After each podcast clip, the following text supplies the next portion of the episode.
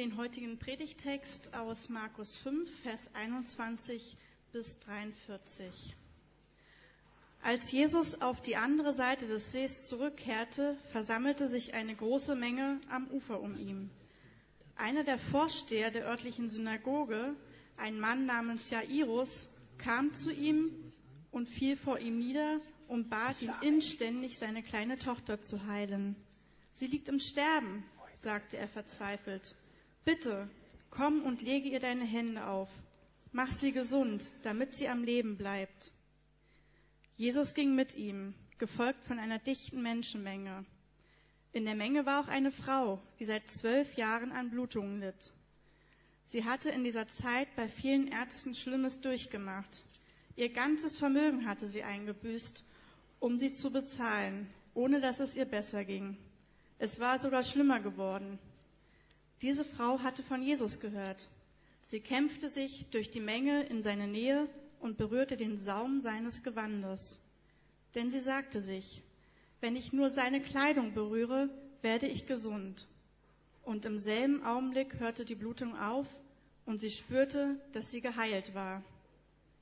Jesus merkte sofort, dass eine heilende Kraft von ihm ausgegangen war. Er wandte sich um und fragte, wer hat meine Kleider berührt? Seine Jünger sagten zu ihm, die Menschen umdrängen dich von allen Seiten. Wie kannst du da fragen, wer hat mich berührt? Aber er schaute weiter umher, um festzustellen, wer es gewesen war.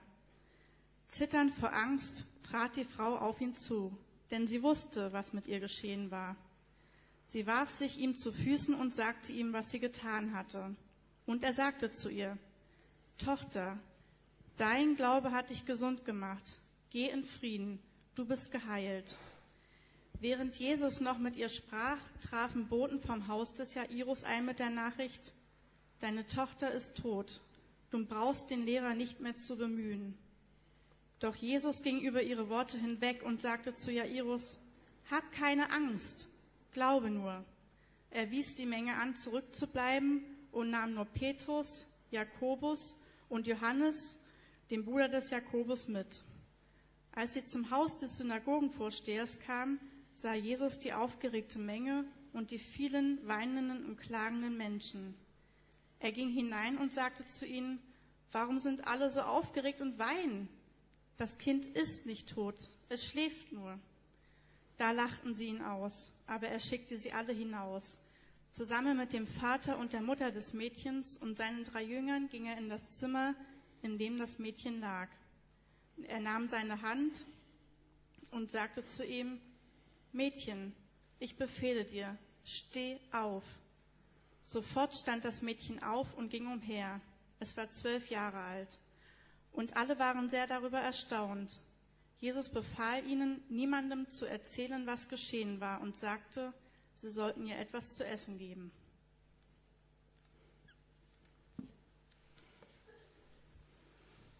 Vielen Dank. Soweit diese faszinierende Geschichte über Jesus. Und darum soll es ja heute weitergehen in der zweiten Predigt zum Thema Faszination Jesus. Und heute soll es um Vertrauen gehen, und zwar um unerschütterliches Vertrauen. Ich möchte hauptsächlich zwei Fragen stellen.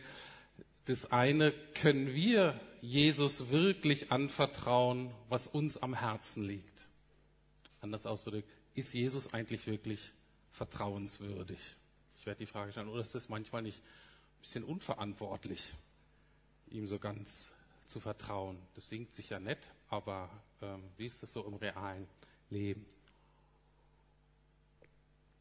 Und dann die zweite Frage wird sein, kann denn Jesus uns anvertrauen, was ihm am Herzen liegt? Okay, kann Jesus uns anvertrauen, was ihm am Herzen liegt? Also beide Richtungen schauen wir uns an.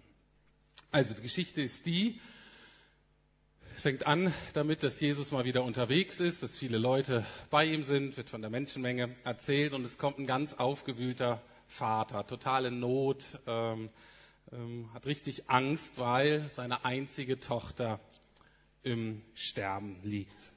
Zu diesem Zeitpunkt war Jesus schon bekannt, das heißt, er hat schon mal Heilungen durchgeführt. Es war klar, dass er sowas kann, dass solche Dinge passieren durch ihn, mit ihm. Und, äh, und Jesus war da wohl in der Nähe und deswegen hatte Jairus, so hieß der Mann, wohl gedacht, okay, dann probiere ich das mal. Jesus kann das wohl. Wir müssen uns bewusst machen, dass das wirklich ähm, sehr öffentlich war. Da war eine große Menge. Also all das, was passiert ist, ist nicht so in einem Kämmerlein, äh, im Therapeutengespräch sozusagen äh, gelaufen, sondern wirklich öffentlich. Das heißt, all das, was Jesus tat, war ihm bewusst, dass das ganz viele mitkriegen werden. Und dieser Vater war voller Verzweiflung, aber eben auch voller Hoffnung. Aber er war auch unter Zeitdruck. Gesagt, meine Tochter ist wirklich sehr krank, es geht nicht mehr lange. Wir müssen uns beeilen. Aber wenn wir uns beeilen, wenn wir rechtzeitig ankommen, dann schaffen wir das vielleicht noch. Jesus kann das. Und die setzen sich in Bewegung, die gehen alle in Richtung von dem Haus von diesem Mann, von diesem Vater. Aber plötzlich wird Jesus leider unterbrochen und abgelenkt. Man hat so das Gefühl, dass ähm, Markus, also derjenige, der diesen Bericht schreibt, ähm, irgendwie so eine Heilung so nebenbei so mit einschiebt. Also das, was wir wahrscheinlich so extra Kapitel, extra Buch und so weiter machen würden, schiebt Markus nur so eigentlich so nebenbei rein. Und zwar, wie nebenbei heilt Jesus eine chronisch kranke Frau. Und das Problem daran ist, dass das dauert. In Vers 33 steht nämlich, ähm, also es passiert ja was, wir gucken uns gleich auch nochmal genauer an, was da passiert. Ähm, aber sie wird geheilt, Jesus merkt es dann und, ähm, und da steht dann, die Frau aber fürchtete sich und zitterte, da sie wusste, was ihr geschehen war, kam und fiel vor ihm nieder und sagte ihm die ganze Wahrheit. Das heißt, die erzählte ihm die ganze Geschichte, eben, dass sie zwölf Jahre krank ist. Die erzählt die ganze Geschichte mit den, mit den Ärzten, was sie alles probiert hatte und so weiter. Ähm, vielleicht nebenbei erzählt sie Jesus auch noch ihre ganze Lebensgeschichte, nicht nur die Krankheitsgeschichte und die Lebensgeschichte. Und die Leute hören alle zu und sind ergriffen und äh, den meisten tut diese Frau wahrscheinlich auch irgendwie leid, ähm, obwohl es auch peinlich ist, dass sie das so erzählt. Aber stellen wir uns mal vor, wie das für den Vater ist. Der Vater, Jairus, hört diese Geschichte und der wird immer aufgebrachter und der dreht innerlich hohl und sagt, der könnte platzen. Weil er nämlich hört, die Frau ist zwölf Jahre krank. Das ist ja schön, dass Jesus die heilen will, aber auf einen Tag mehr oder weniger kommt es überhaupt nicht an. Okay? Meine Tochter liegt im Sterben und da geht es um jede Minute. Und was macht Jesus? Er kümmert sich um diese Frau. Die Panik kriecht in ihm hoch, die Zeit rennt davon, wenn das so weitergeht, stirbt meine Tochter. Ich möchte die Situation an einem Beispiel deutlich machen, was vielleicht ein bisschen übertrieben ist, aber was äh, glaube ich, die Situation deutlich macht äh, und worüber wir lesen würden, ähm, wenn wir es einfach so durchlesen. Und stellen wir es mal vor.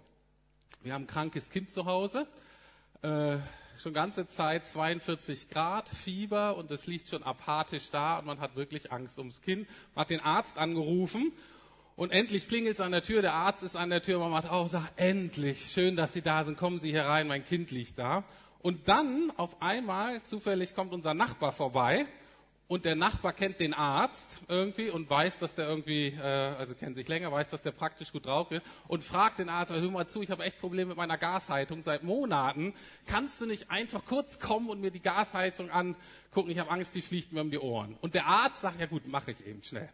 Das heißt, es kann doch nicht wahr sein. Der geht in die Wohnung seines Freundes und fängt an, an der Gasheizung rumzubasteln. Du stehst da fünf Minuten, zehn Minuten, du betest, dass dein Kind, das ist, dass das mit dem Fieber irgendwie klappt. Ähm, 15 Minuten, glücklicherweise der Arzt kommt raus, ja, endlich sind wir da, ja, ja, ich muss noch mal schnell weg, fehlt noch ein Teil, ist gerade ganz kritisch, ich muss noch eben zum Baumarkt ähm, fährt noch eben zum Baumarkt, das können Sie doch nicht machen, mein Kind stirbt, jetzt hat 42 Fieber, wie, wie, wie kommen Sie denn da drauf? Ist ja Wahnsinn. Alles in Ordnung, kein Problem, krieg, kriegen wir hin, ich komme gleich, bin gleich wieder da. Und ab zum Baumarkt. Was ich daran deutlich machen möchte, ist, dass aus unserer Sicht oft Vertrauen völlig unverantwortlich wirkt. Das, was Jesus da tut, ist eigentlich unverantwortlich. Genauso, das kann der Arzt doch nicht machen. Wir würden sagen, ähm, der hat seine Prioritäten nicht richtig äh, geordnet. Der weiß gerade nicht, was, was wichtig ist, was dran ist. Und dann geht die Geschichte so weiter, die schlimmsten Befürchtungen werden wahr. Das Kind stirbt tatsächlich. Die Frau freut sich, dass sie geheilt ist, aber der Vater, der Nachbar freut sich vielleicht, dass seine Gasheizung endlich repariert ist und er wieder sicher schlafen kann. Aber wie geht's uns? Wie würde es uns da gehen? Dein Kind ist tot. Gestorben, 42 Grad. Fieber, nicht überlebt. Die Frage ist, wie würdest du dich fühlen? Was würdest du denken? Wir kommen tatsächlich in Lebenssituationen, die wir nicht begreifen, die uns völlig den Boden unter den Füßen wegziehen und die uns erstmal total verwirrt auch zurücklassen. Dann vielleicht taub, beschmerzt, natürlich fassungslos, wütend, wir wissen gar nicht, wohin damit. Wie soll ich auf diesen Arzt reagieren? Und Jairus, wie soll ich auf diesen Jesus reagieren? Was mache ich mit dem? Und natürlich ist im Hintergrund immer die Frage, wie kann Gott das zulassen?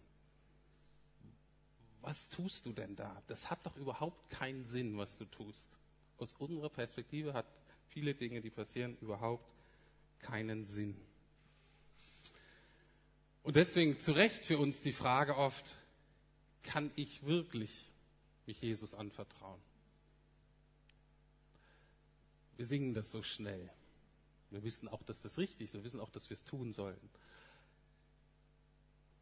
Aber wenn es wirklich hart auf hart kommt, wie, wie sieht es da, da aus? Und die Frage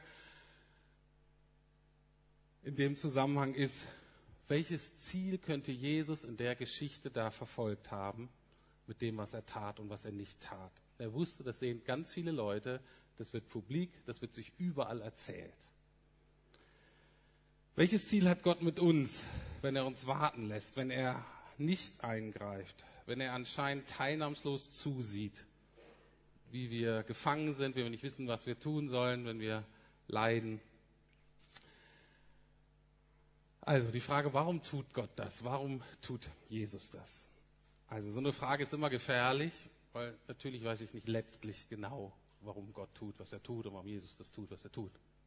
Aber es gibt ein paar Punkte, die für mich sehr deutlich geworden sind. Vielleicht nicht die ganze äh, Antwort, aber ein wichtiger Teil der Antwort.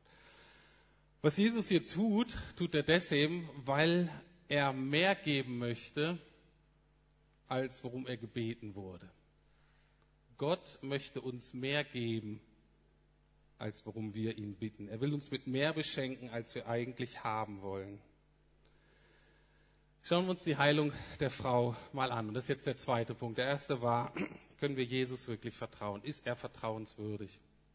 Der zweite ist, kann Jesus uns anvertrauen, was ihm am Herzen liegt? Kann er wirklich das in uns, durch uns wirken, was er für notwendig, für wichtig, für richtig hält? Also, diese Frau, sie war zwölf Jahre schwer krank. Natürlich alle möglichen Leiden damit verbunden, Schmerzen. Hinzu kommt, dass ihr ganzes Geld weg ist, also sie ist auch total verarmt.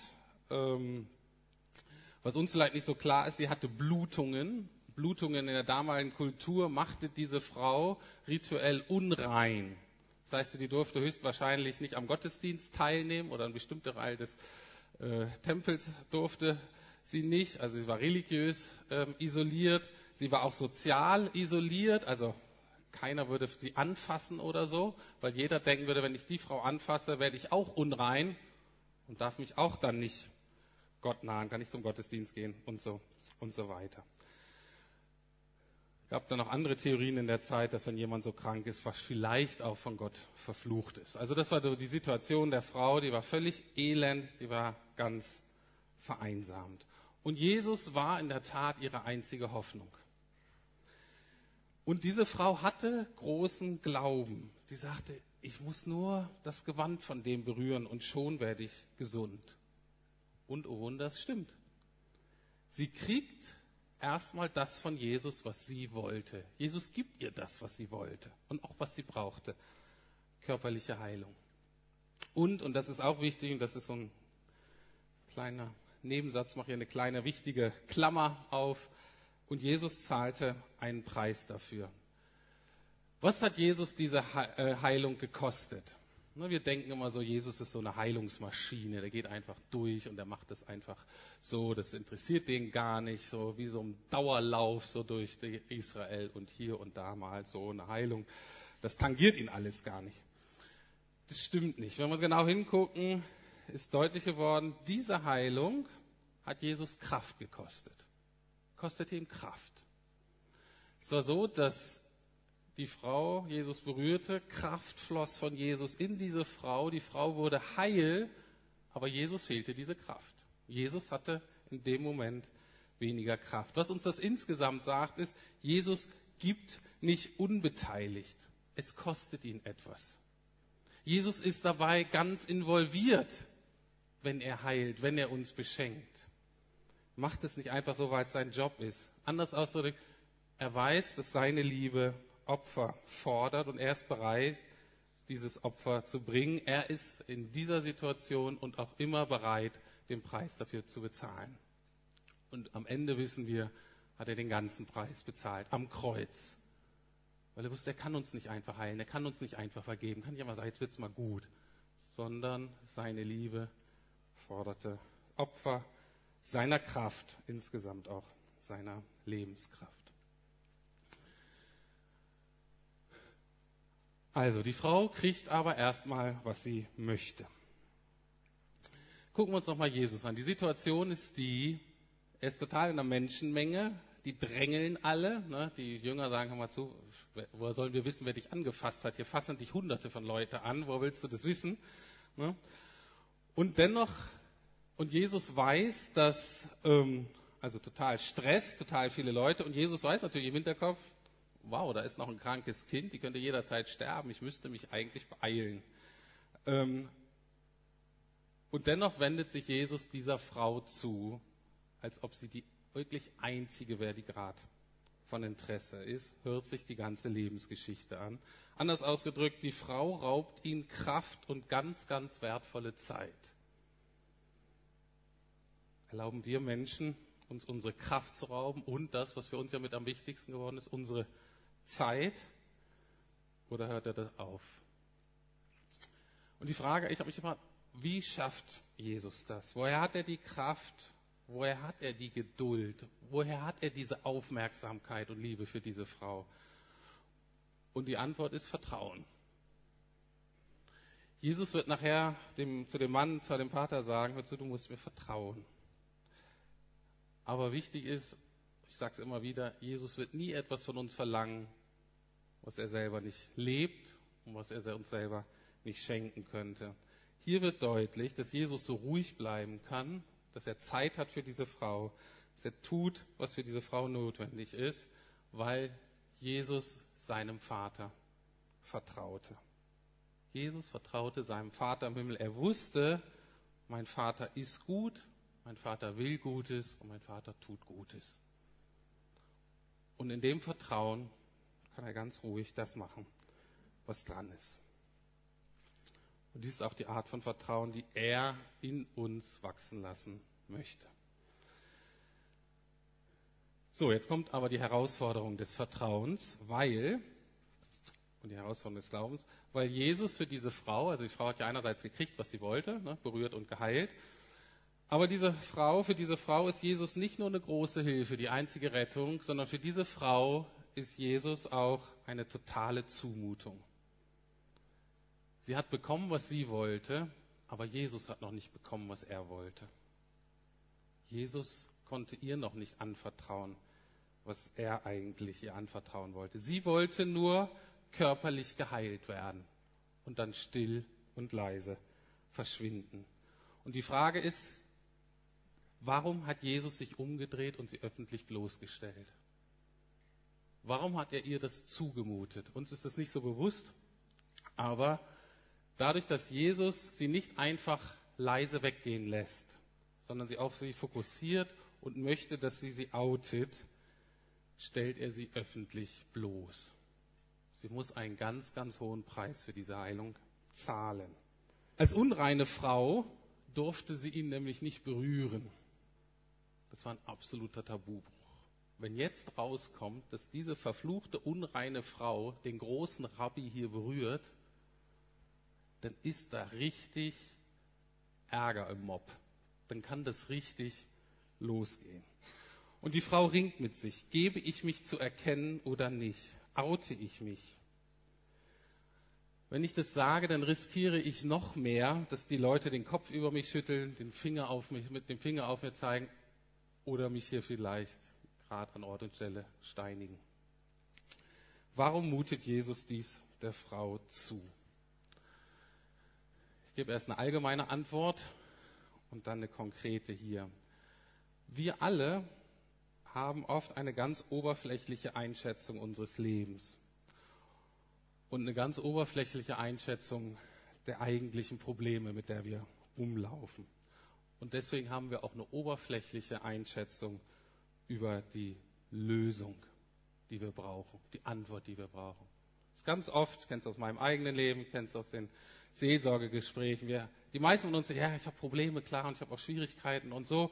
Aber wir haben alle einen Plan, wenn ich das und das richtig habe, dann funktioniert mein Leben wieder und dann läuft das. Und die meisten, dann kommt wieder, machen wir das und das und dann, so sieht mein Leben aus. Wie bei der Frau. Und Jesus sagt, nein.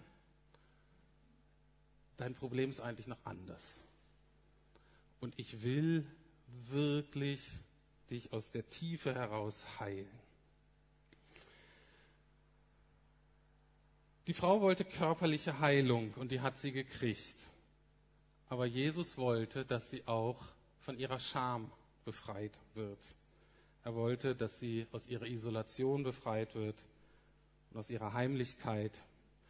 Tim Keller weist darauf hin, dass ihre Aktion auch äh, eigentlich ähm, so ein bisschen wie magisches Denken war. Und Jesus möchte sie auch von einem magischen Denken befreien. Nur eine Berührung reicht. Ne? Es gibt ja viele, wo sagen, ich zapf mal Jesu Kraft an. Ich hole mir so die Hilfe, die ich brauche, aber mehr möchte ich nicht von ihm und dann bin ich weg. Und Jesus sagt, nein, so geht es nicht. Jesus macht der Frau und auch den Zuhörern deutlich, dass eine Heilung ohne öffentlich Bekenntnis zu ihm, ohne Beziehung zu ihm nicht möglich ist. Es ist nicht das, was Jesus für diese Frau hat. Jesus wollte, dass sich diese Frau öffentlich zu ihm bekennt, damit er sagen kann, dein Glaube hat dich geheilt. Was das heißt, ist, Jesus wollte, dass die Frau sich öffentlich zu ihm bekennt, damit auch er sich öffentlich zu dieser Frau bekennen kann und sie so damit rehabilitieren kann. Jesus bekennt sich damit zu dieser Frau und etabliert sie vielleicht nicht in ihrer gewohnten Gesellschaft. Da mag sie weiter Stress haben. Aber er etabliert sie, er gibt ihr einen Platz in einer neuen Welt, in einer neuen Gesellschaft, in einer neuen Familie. Sie gehört jetzt zu Jesus. Und Jesus wollte nicht, dass die Frau weggeht, nur geheilt und nicht Teil seiner Familie, nicht in einer engen Beziehung zu ihm. Und das ist auch die Herausforderung für uns heute Morgen bei diesem Text. Es geht nicht, anfangs für eine Zeit geht es, aber es geht nicht langfristig, dass wir uns nur helfen lassen von Jesus und dann weiter unser Ding machen. Sondern Jesus möchte, dass wir uns ganz zu ihm bekennen, uns ganz auf ihn einlassen, ganz zu ihm gehören, damit wir ganz heil werden können. Und das ist der Grund, weshalb Jesus das dieser Frau zugemutet hat. Die gleiche Frage nun zu dem Vater. Was ist das? Auch der wollte ja eine bestimmte Sache und Jesus wollte ihm mehr anvertrauen, als der eigentlich haben wollte. Was wollte er denn? Der wollte, dass Jesus seine Tochter von Krankheit heilte. Das heißt, dieser Mann hatte schon einen ziemlich großen Glauben. Der wusste schon, dass Jesus von Krankheiten heilen kann. Was er aber nicht wusste, ist, dass Jesus auch von den Toten auferwecken konnte. Und in dieser tiefsten Not, in der Zeit, wo dem Mann alles wegbricht, weil seine Tochter stirbt und er eigentlich sein ganzes Vertrauen an Jesus verloren hat, sagt Jesus zu ihm in Vers 36, fürchte dich nicht, glaube nur. Eine andere Übersetzung sagt, verzweifle nicht, vertraue mir ganz und gar. Dieser Vater war schon so weit, hatte so viel Vertrauen, dass er glaubte, Jesus kann heilen. Er kann meine Tochter heilen. Aber er hatte noch nicht geglaubt und vertraut, dass Jesus auch Tote auferwecken konnte. Das heißt, warum hat Jesus so gehandelt? Natürlich einerseits für die Zuschauer, Zuhörer, aber auch ganz persönlich für diesen Mann. Es war die nächste Stufe des Glaubens dran. Es war die nächste Stufe des Vertrauens dran.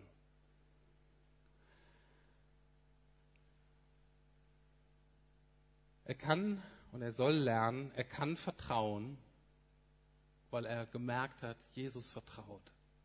Jesus ist nicht unverantwortlich in sein Handeln, sondern Jesus vertraut in allem ganz seinem Vater. Und so möchte ich lernen, Jesus so zu vertrauen, wie Jesus seinem Vater vertraut. Und die Geschichte geht ja weiter.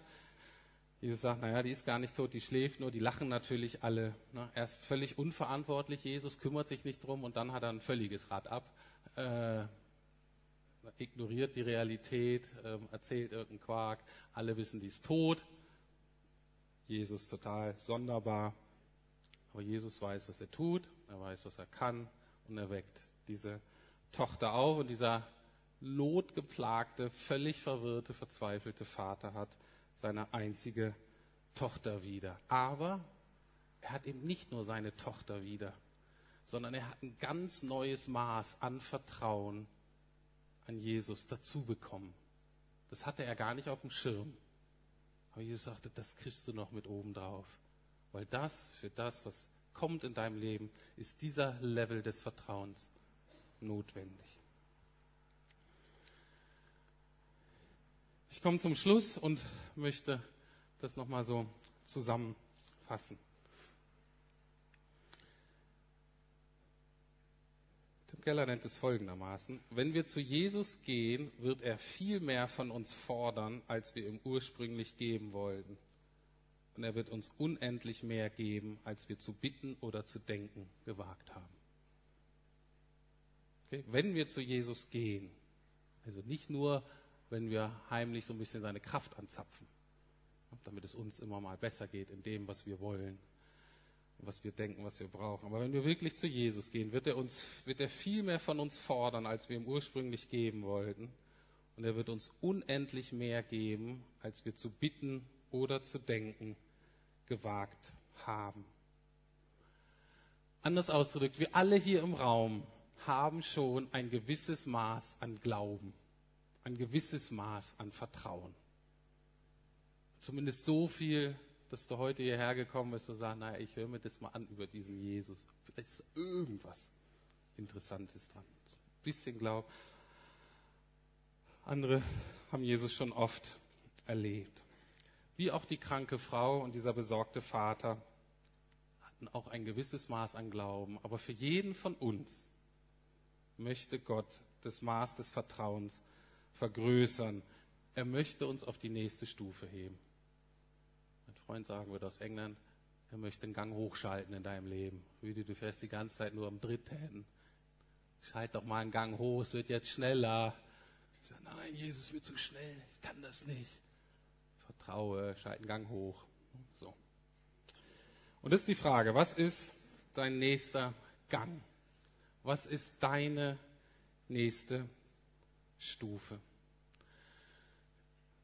Vielleicht die Stufe von der Frau, die, für die es notwendig war, ein öffentliches Bekenntnis zu Jesus abzulegen, sich zu outen. Zu sagen, vielleicht für der Familie oder Freunden oder in der Partnerschaft, in der man gerade mal ist, hör mal zu, eigentlich, ich gehöre zu Jesus. Und das muss mein Leben jetzt mehr prägen. Ich weiß noch nicht genau wie, habe ich gehört zu Jesus. Ich habe gemerkt, ich kann nicht immer nur herkommen, vielleicht hier im Gottesdienst oder mal irgendwie mal beten lassen wir mich noch mal in der Bibel lesen. So einen flüchtigen Kontakt, um das zu kriegen, was ich gerade brauche, was mir am Herzen liegt, sondern ich merke, ich, ich, ich muss jetzt irgendwie einen verbindlichen Schritt tun in diese Beziehung zu Jesus, weil ich merke, der hat auch so viele Dinge auf dem Herzen und er will mir so viel geben und das landet nicht bei mir. Also ist das der nächste Schritt, öffentliches Bekenntnis. Vielleicht ist da auch die Taufe dran. Wir haben am 11. Oktober unsere nächste Taufe. Montag, 28.09. ist das Taufseminar. Herzliche Einladung, wenn das der Schritt ist. Oder aber man sagt, Mensch, ich möchte verbindlich zu einer Kleingruppe gehören. Ich will wirklich mich zu diesem komischen Haufen zählen, die Christen heißen, die ich überhaupt noch nicht kenne und die ich eigentlich sonderbar finde. Aber ich merke irgendwie, ist die nächste Stufe. Oder aber, nächste Stufe ist die von dem Vater von Jairus, dass Gott uns anspricht und eigentlich um unser Vertrauen wirbt und sagt mal zu, ich kann mehr tun. Ich möchte mehr tun in dir und an dir erstmal und durch dich, als du dir bisher vorstellen konntest. Und ich kann auch um dich herum, in deiner Familie, in deiner Ehe oder bei deinen Kindern oder bei der Arbeit oder in der Nachbarschaft oder wie auch immer, bei den gesellschaftlichen Herausforderungen, ich kann mehr tun, als du bisher für möglich gehalten hast. Und natürlich müssen wir uns das auch als Gemeinde fragen, als Gemeindeleitung. Was ist da der nächste Schritt des Vertrauens, die nächste Stufe, wo Jesus sagt, das sind Dinge möglich, die habt ihr bisher nicht für möglich gehalten. Ich möchte euch jetzt Zeit zum Gebet nehmen, geben oder Zeit zum Nachdenken. Das Musikteam kann schon mal nach vorne kommen und einfach fünf Minuten geben, um drüber nachzudenken über diese Frage. Wie sieht bei mir der nächste Schritt aus? Oder vielleicht mit Gott bereden, wo ist der Bereich, wo es hakt? Wo müsste ich mich eigentlich outen? Wo müsste ich mich vielleicht bekennen? Wo müsste ich mich deutlicher bekennen? Oder wo ist so der Bereich, wo ich merke, da ist mein Vertrauen total umkämpft und wackelig? Einfach diese Zeit nehmen und sagen, okay, Gott, komm da rein, schenk mir neu Vertrauen, zeig du, was du so jetzt von mir möchtest. Und dann vielleicht einfach für dich persönlich nochmal sagen, okay, Jesus, ich vertraue dir. Auch da. Oder du sagst, ich höre mir Hilfe, um zu vertrauen. Ich merke, ich komme da nicht alleine weiter. Ich spreche XYZ an, melde mich da und da, damit ich die Hilfe bekomme, die jetzt einfach für den nächsten Schritt ähm, nötig ist. Genau, wir singen nochmal dieses Lied, also das Team singt nochmal dieses Lied, was wir gerade auch schon mal gesungen haben, wo es ums Vertrauen geht. Könnt natürlich gerne mitsingen, wenn ihr wollt, oder einfach diese Zeit nutzen für euer persönliches Gebet und ich schließe es danach ab mit einem Gebet.